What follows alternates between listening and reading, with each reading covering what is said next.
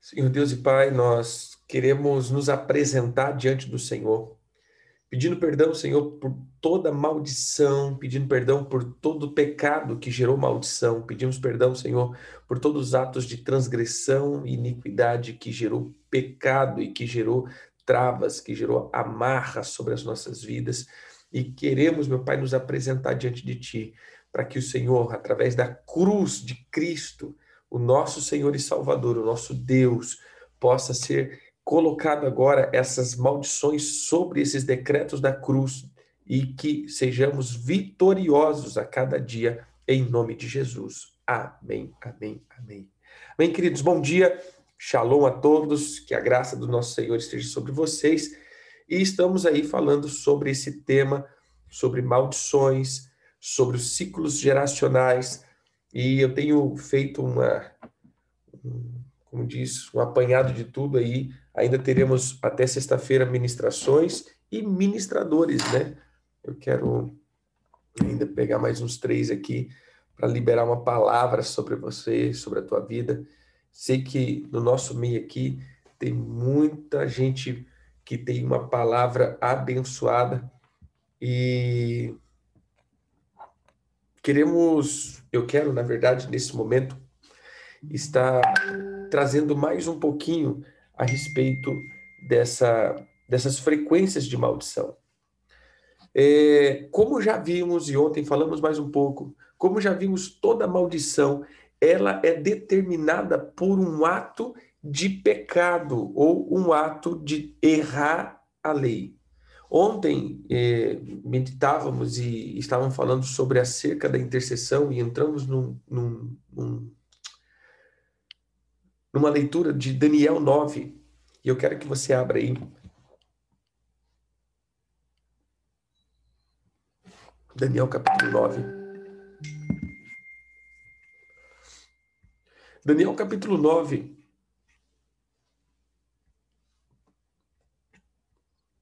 A Bíblia relata essa essa manifestação de Daniel quando ele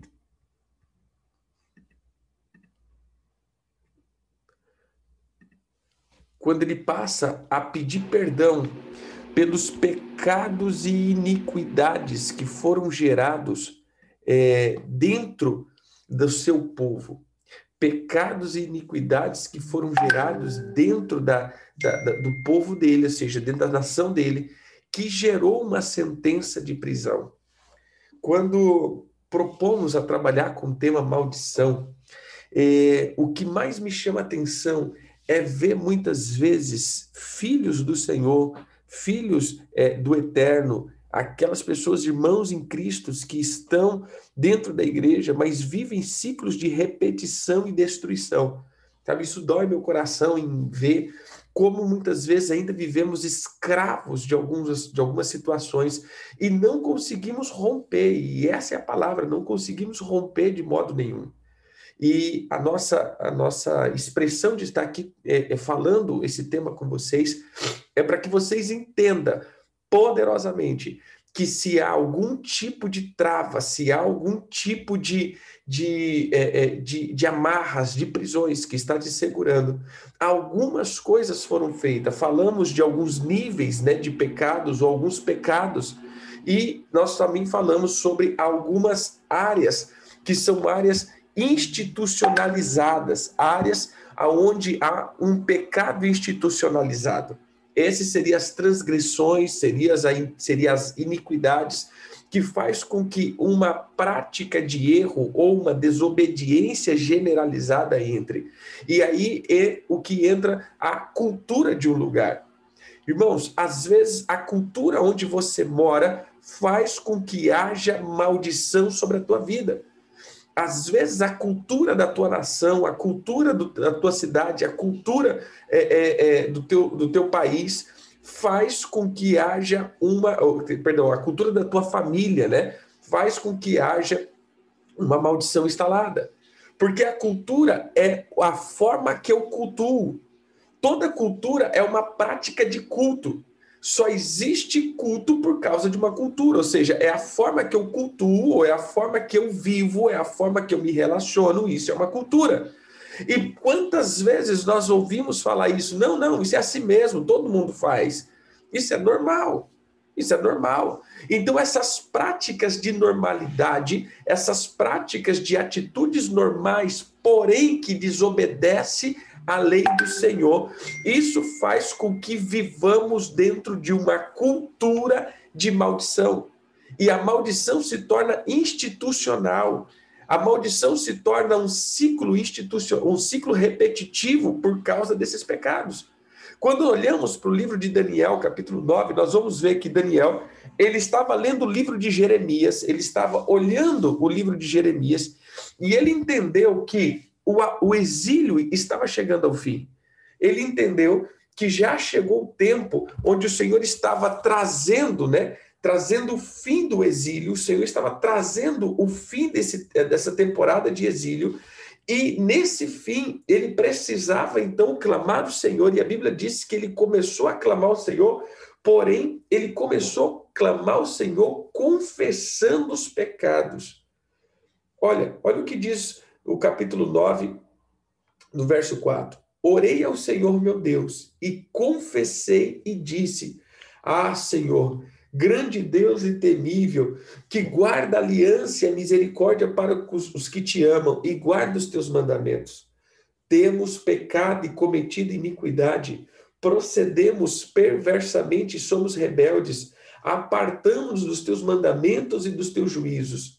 Não damos ouvido aos teus servos, os profetas, que em teu nome falaram os nossos reis, nossos príncipes, nossos pais, como também a todo o povo da terra. A ti, Senhor, pertence a justiça, mas a nós o coroar de vergonha, como hoje se vê aos homens de Judá, os moradores de Jerusalém, todo Israel, quer de perto, quer de longe, todas as terras por onde o Senhor tem lançado por causa das suas transgressões que cometeram diante de ti. Então, irmãos, vamos lá. O que seria a quebra da maldição.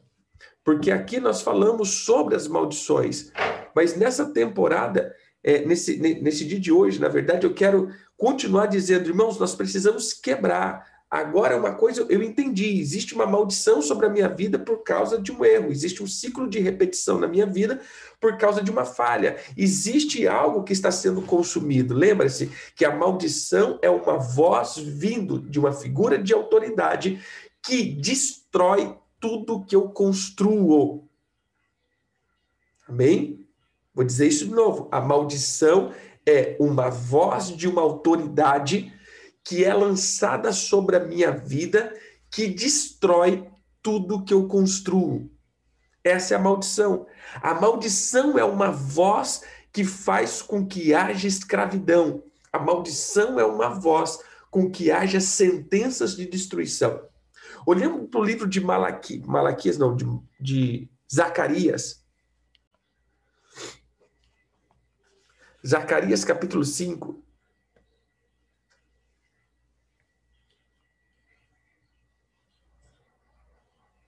Ele diz assim: tornei a levantar os olhos e vi, versículo 1.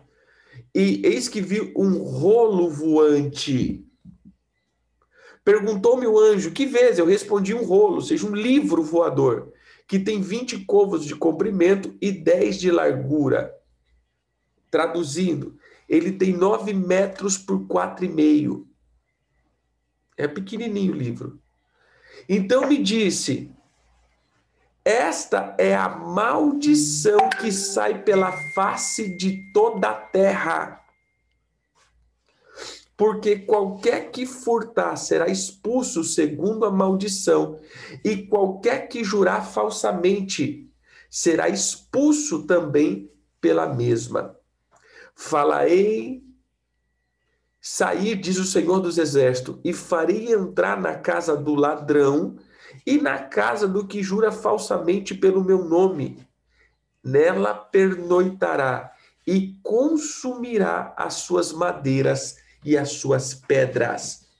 Olha o que ele está dizendo. Essa maldição, esse livro que é um livro de escritas, um livro de sentença, que ele é escrito de um lado e do outro, ela vem para destruir, esse livro vem para destruir toda a minha estrutura de casa, família e a estrutura de uma, de, de uma geração, porque a casa ela representa uma geração, a casa representa uma família, a casa representa uma. É, é, é, é como que eu posso dizer?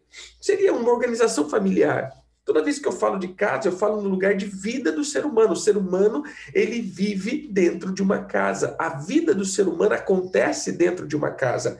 Ali construímos família, ali geramos filho, ali, ou seja, a casa sempre vai tipificar a morada, né? É lógico, física, porém também emocional de uma casa ou de uma família. E ele diz que esse livro ele se assentaria, ele entraria, ele ficaria em cima de casas de, de pessoas transgressoras que juraram e que roubaram, e ela destruiria.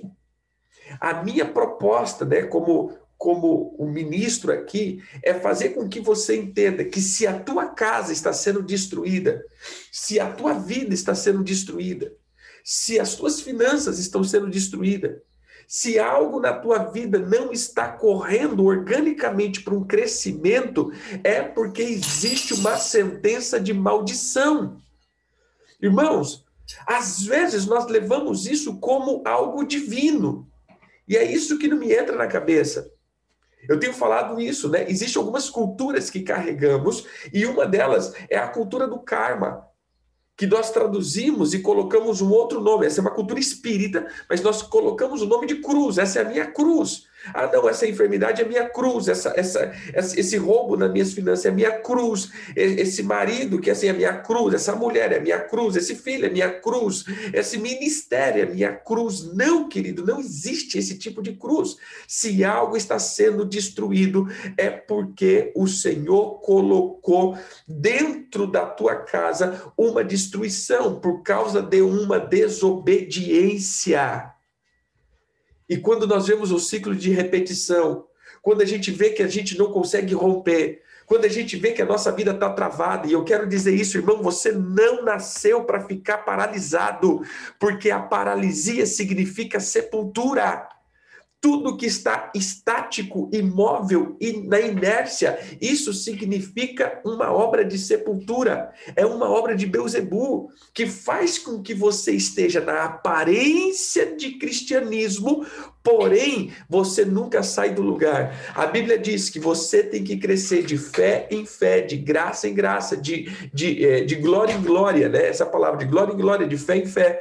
Então, irmãos, em nome de Jesus, o que eu quero no decorrer desse tempo aqui é profetizar sobre a tua vida, dizendo: toda paralisia vai ser lançado fora, toda paralisia vai ser quebrado, toda paralisia vai ser quebrado, toda engrenagem que não está rodando na sua vida vai ser quebrada agora, essas estruturas de paralisia, toda rigidez, tudo aquilo que foi travado será quebrado. Por quê? Porque há um entendimento na tua vida que, que há um entendimento que você chegou, que se há algo travado, você vai ter que gerar como Daniel dizer, Senhor, pecamos. Então entenda, querido, pode ter o pecado teu pessoal, pode ter o teu pecado como família, pode ter o teu pecado de geração e pode ter o teu pecado de nação. Por isso nós temos que aprender, irmãos, entrar em níveis de arrependimento. Como quebra maldição? Se arrependendo. Se arrependendo do quê? Dos pecados, transgressões e iniquidades. É a única forma de você entender que, é, que, que é, entenderam? É a única forma que você pode quebrar as maldições. É com níveis de arrependimento. Um, existem os teus pecados pessoais. Aquilo que você desobedeceu a Deus e gerou sobre ti uma trava de destruição. Maldição é uma voz vinda por uma autoridade que destrói o que eu construo. Amém? Isso é maldição. É uma voz destrutiva sobre a minha construção. Então, se eu estou sendo destruído, é por causa de um pecado. Primeiro, pode ser o meu, as tuas falhas. Então, se você está vendo Então, se você está vendo que só você está sendo destruído, preste atenção. Se você está vendo que só você está sendo destruído, os teus familiares estão bem, as pessoas da tua igreja estão bem, só você está sendo destruído em uma área, nesse sentido assim, no ciclo que você vive, então significa que pode ser um pecado teu, uma falha tua. Então você vai começar a pedir perdão ao Senhor e entrar num tempo de mergulho. Irmãos, não é simplesmente um, ai Senhor, me perdoa por todos os meus pecados, como a gente sempre faz. Quero te pedir perdão por todos os meus pecados. Meu irmão, você peca no atacado, perdão, você peca no varejo e pede perdão por atacado, né? Senhor, todos os meus pecados, amém, aleluia. Jesus me perdoou. É, é, às, às vezes sou até mal no ouvido, né? Mas, irmãos, a Bíblia diz que você tem que se arrepender. Não é pedir perdão. É a mesma coisa se eu chegar para você aqui, dar um baita de um tabefe na tua cara e dizer assim: não, perdoa, tá bom? Você me perdoa? Oh, glória a Deus, aleluia. Não é isso. É você entrar num estado de arrependimento, você entrar num estado de quebrantamento e dizer: Senhor, foi mal o que eu fiz. Enquanto você não entender, irmão, que o que você fez transgrediu e feriu Deus, você não quebra a maldição. Porque muitas vezes a gente faz 500 renúncias e nada acontece. Porque você repete uma oração de alguém, você não entra no nível de entendimento que o que você fez foi mal. Olha o que Daniel diz. Cadê? Olha, voltei, versículo 3: voltei o rosto ao Senhor para buscar com orações e súplicas, com jejum, pano de saco e cinza. Ele só não leu lá, ah, tá bom, a gente está saindo, é o tempo de sair do Egito. Senhor, chegou o tempo de, de sair do exílio, né? Chegou o tempo de sair do exílio, Senhor. Chegou o tempo. Então, olha, eu quero pedir perdão pelos nossos pecados. Não. Ele entrou num tempo de arrependimento, um tempo de jejum e um tempo de quebrantamento. Sabe por quê? Porque ele se identificou com aqueles pecados. Enquanto você não se identificar com o pecado, irmão, você não é livre dele. Porque nós voltamos a repetir obras pecaminosas porque não nos arrependemos. Porque tem certos pecados que nós voltamos a fazer porque realmente não nos arrependemos. Nós sentimos peso e remorso, mas não nos arrependemos. Arrependimento é quando você tem nojo daquele negócio. Arrependimento é quando aquilo te dá ânsia e você diz: Eu feri Deus. E isso te dá um peso tão grande que você feriu Deus, eu feri Deus, eu, eu fui mal. E eu quero te pedir perdão, Senhor. Eu quero te pedir perdão porque eu fui mal. Eu te feri. Eu feria, eu feri a tua palavra. Eu feri a tua pessoa. Eu feria, eu, eu feri a tua santidade. Eu fiz o que não devia. Aí começa então o tempo de quebrantamento. Então, primeiro, as tuas falhas Primeiro as tuas falhas, depois os pecados da família. Quando você vê, irmão, que está tendo um ciclo de destruição e que você vê que isso é semelhante na vida das pessoas da tua família, seja uma enfermidade, seja um problema financeiro, seja um problema conjugal, seja um problema é, é, um problema ministerial, você vê que ninguém consegue romper, todo mundo está sempre paralisado. Então, isso pode ser um pecado vindo da tua família. E aí você vai pedir perdão por identificação, porque isso agora é um sinal de não uma maldição que veio pelo teu pecado, tua transgressão, mas é uma maldição que veio por uma genética. E aí você vai ter que também entrar com arrependimento, pano de saco, cinza, jejum, dizendo: Senhor, a minha família pecou, nós pecamos como família. Amém? Terceiro, existe o pecado institucional. E aqui é um outro ponto. Por que, que nós, como cristãos, estamos batendo a respeito de algumas leis? Irmãos, me permita dizer isso. Raramente você vai me ouvir dizer, e eu creio que até é uma falha, porque precisamos estar mais envolvidos na questão política. Mas preste atenção. Eu não estou aqui para defender político tal, tal, porque até agora é para prefeito, para esse tipo de governo. A questão aqui não observa, meu irmão, o candidato somente. Observa o partido que ele está fazendo parte. Por quê? Porque hoje estamos dentro de uma agenda muito bem estabelecida. Você não vota mais praticamente em candidato, você vota em partido, você vota em ideologia. Ou você concorda com a destruição da família, ou você concorda com a destruição da fé, ou você discorda. É simples. Hoje os candidatos estão fazendo isso. Ó, eu sou dessa linha. Que linha? A linha da, da, da legalização de aborto, da ideologia de gênero, é, de, de destruição da igreja, de perseguição disso, contra o evangelho, contra Deus, contra tudo isso, ou não. Então você vai ter que entender, querido, por que, que eu estou dizendo isso?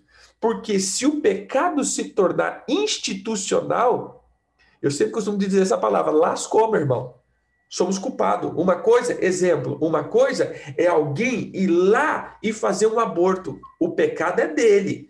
Agora, quando nós, brasileiros, falarmos, nós legalizamos o aborto, meu irmão, o pecado é nosso agora. Se alguém fizer lá nas conchinchinas a gente não vê, não é mais problema dele, é problema nosso. O pecado foi institucionalizado e permitimos que isso foi.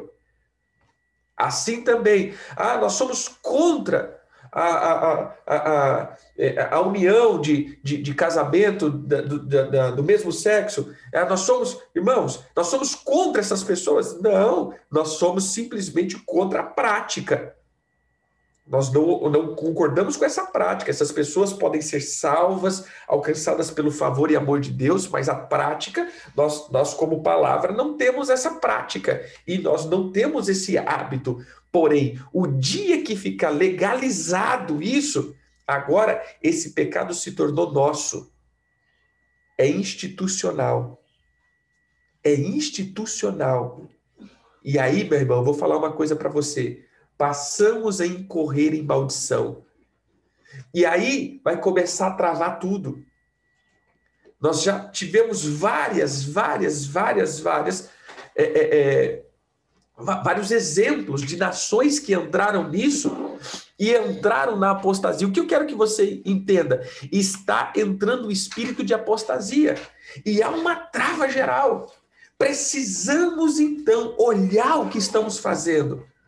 Não seja, meu querido, é, é, eu vou dizer uma coisa: não seja apático ou indiferente com as coisas que te cercam. Primeiro, não seja indiferente, meu irmão, com os pecados que te cercam, porque ele pode estar travando a tua vida.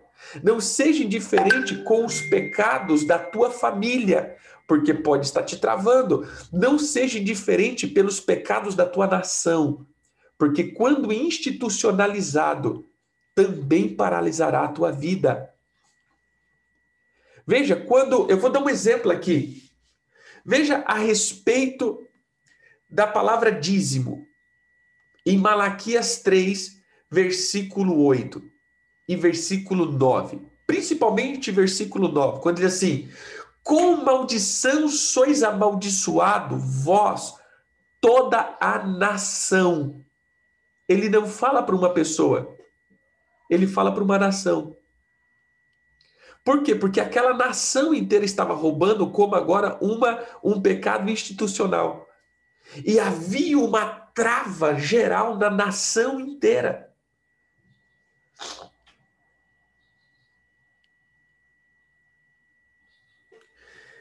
A pergunta aqui que está sendo feita é: se não votarmos em um partido assim, É, é... Irmão, eu vou dizer uma coisa para você. A gente entra no bolo. Por isso, infelizmente, nós estamos acordando tarde para essa questão política.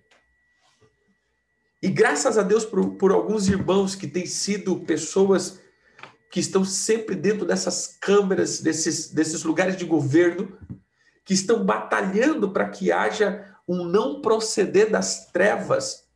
Porque uma coisa, eu volto a dizer, irmãos, é o pecado pessoal e cada um é responsável pelos seus pecados. Mas o problema é quando esse pecado se torna institucional. A nação aceitou. E infelizmente, nós não lutamos contra, nós não nos posicionamos. Nós não vamos para cima. Nós não fazemos isso acontecer. Nós simplesmente falamos: "Ah, deixa para lá. Ah, não quero nem saber de política". E aí as trevas têm entrado, gerado uma maldição institucional. Então precisamos, irmãos, ver bem o que nós vamos fazer. Cuidado com que a pessoa, né? Muitas vezes pastores, né, faz isso. Ah, eu fechei com partido tal, eu fechei com, com político tal, eu fechei com ele, é, assim, porteira fechada, né? Nós estamos apoiando o partido tal, eu estou apoiando o político tal. Por quê? Ah, porque ele disse que vai ser bom para nós, vai dar um milheiro de tijolo, vai construir a nossa igreja, vai pintar a nossa igreja. Irmão, pelo amor de Deus, em nome de Jesus Cristo, não me faça um negócio desse. Por quê, meu irmão? A igreja não precisa de ajuda, porque a igreja tem um dono chamado Jesus Cristo. Nós precisamos de políticos que vão defender a causa do povo e não transgredir a lei do Senhor, que não seja contra Deus e contra os princípios de Deus. Não é que ajuda a igreja, e aí nós temos fechado, né, várias pessoas, várias pessoas nesse tempo político procuram igreja, né? Eu como pastor, vários, olha, eu queria falar com você, queria falar com você. Mas aí a gente vai ver, não, dá um apoio aí, mas meu irmão, você é totalmente contra a Bíblia, contra os princípios bíblicos, como que eu vou te eleger? Como que eu vou falar, não, eu vou te apoiar, como eu vou fazer isso? Não tem como. Por quê? Porque senão você vai institucionalizar um pecado e isso vai ser ruim para toda a nação, para a cidade, para o país e para tudo. Ou seja, todo pecado que se torna institucional, ele gera uma maldição. Eu volto de novo. Israel estava debaixo de uma maldição por conta de um pecado nacional. Mas aqui eu entro também em um outro ponto, irmãos. Que outro ponto? O pecado da instituição, seja igreja, também, quando você está vendo que o problema que você está se, é, é, sentindo, é raro eu falar isso, mas se estamos tratando de maldição, porque eu, eu vejo muitas pessoas falando, apóstolo, mas eu, eu, tenho feito, eu tenho pedido perdão, eu tenho, eu tenho, eu tenho é, é, é me colocado, mas parece que o trem não para. O negócio está tudo travado. E sempre pergunto, né? Bem assim, aquele negócio, né? É, é como, como diz, na, na, nas entrelinhas, para não poder falar abertamente, né? Porque senão, às vezes, você está confrontando, fala, irmão, mas como estão tá os irmãos da tua igreja? É a primeira pergunta que eu faço, né? Como estão tá os irmãos da tua igreja? Está passando pelo mesmo problema? Estão sofrendo a mesma coisa? Às vezes eu escuto, é, pastor, é, realmente, pensando aqui, o irmão fulano de tal, ciclano de tal, beltrano de tal, ciclano então pode ser o pecado ou a maldição que está sobre o altar. Porque o altar ele libera a bênção para as pessoas. Então tem, querido, que nós temos que ver o céu que eu estou fluindo. Nós precisamos então entrar no nível de arrependimento, pedindo perdão e para que o Senhor mostre sobre nós, mostre, perdão, a nós a atmosfera que está sobre nós. Amém? Nós precisamos entrar pedindo perdão falando, Senhor, quebra, quebra essas, esses posicionamentos de maldição que foram instalados na nossa vida. Amém? Entender aqui? É, tem um texto, tentando achar aqui.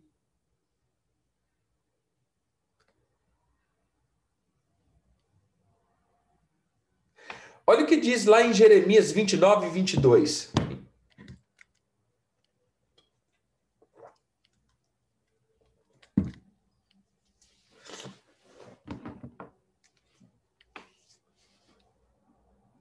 Vinte e um, perdão.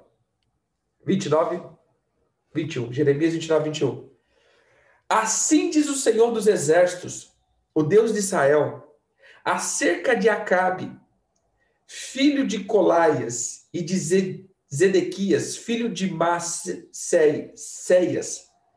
que vos profetizam falsamente em meu nome, ou seja, uma atmosfera profética falsa, trazendo engano. Eis que os entregarei na mão de Nabucodonosor, rei da Babilônia, e eles nos ferirá diante dos vossos olhos. Olha o que diz versículo 22. Daí surgirá nova espécie de maldição entre os exilados de Judá, que estão na Babilônia. O Senhor te faça como Zedequias e como Acabe, os quais o rei da Babilônia assou no fogo. Veja, querido, por causa de uma atmosfera, de uma falsa profecia, estava sendo gerado novas espécies de maldição sobre o povo. Então nós precisamos prestar atenção. Em que céu estamos caminhando? E essa é a palavra que eu deixo aqui hoje. Que céus que você está caminhando? Porque o céu que você está debaixo, ele pode gerar uma nova espécie de maldição sobre a tua vida. Seja dos teus próprios pecados, porque todo homem é gerador de atmosfera. Dois, pode ser a atmosfera gerada pela tua família. Três, pode ser a atmosfera gerada pela tua cidade, o teu estado ou a tua nação por causa da cultura e das leis que legalizam e institucionalizam o pecado. E quatro, pode ser também o céu que é gerado sobre o teu ministério. Isso faz com que haja uma maldição colocada e instalada. Então, durante essa temporada, eu quero declarar, querido, que os teus olhos serão abertos e que haja um discernimento para que você não trate essas coisas como natural. Você não nasceu para ficar paralisado. Eu declaro isso de novo: você não nasceu para ser paralisado. Você nasceu para fluir de glória em glória, de fé em fé. Tudo que está estático está morto. E a morte é uma atmosfera de Beuzebu. Você não pode frequentar anos e anos a igreja e simplesmente não sair do lugar. Você precisa entrar e mergulhar na vida do Senhor. Então, por isso eu te abençoo em nome de Jesus. E eu declaro agora que toda maldição seja exposta. Eu não vou dizer agora quebrada, porque não é só uma, uma palavra, está quebrada, mas sim haverá um arrependimento. E eu declaro essa palavra sobre a tua vida, e aí sim será quebrada. Como um pai apostólico, eu revogo todas as maldições lançadas por pessoas que eram superiores a você, mas se arrependam em nome de Jesus mas as maldições lançadas por Deus, eu quero declarar que haja um nível de quebrantamento e que o espírito de discernimento e quebrantamento venha sobre você, trazendo, em nome de Jesus, um fluir e um arrependimento tão profundo que todos esses céus que destrói, todas essas palavras que destrói o que você tem construído será paralisado. Eu declaro paralisado a obra da destruição e que você entre na obra de ativação. Você viverá e romperá abundantemente em nome de Jesus. Deus te abençoe, queridos.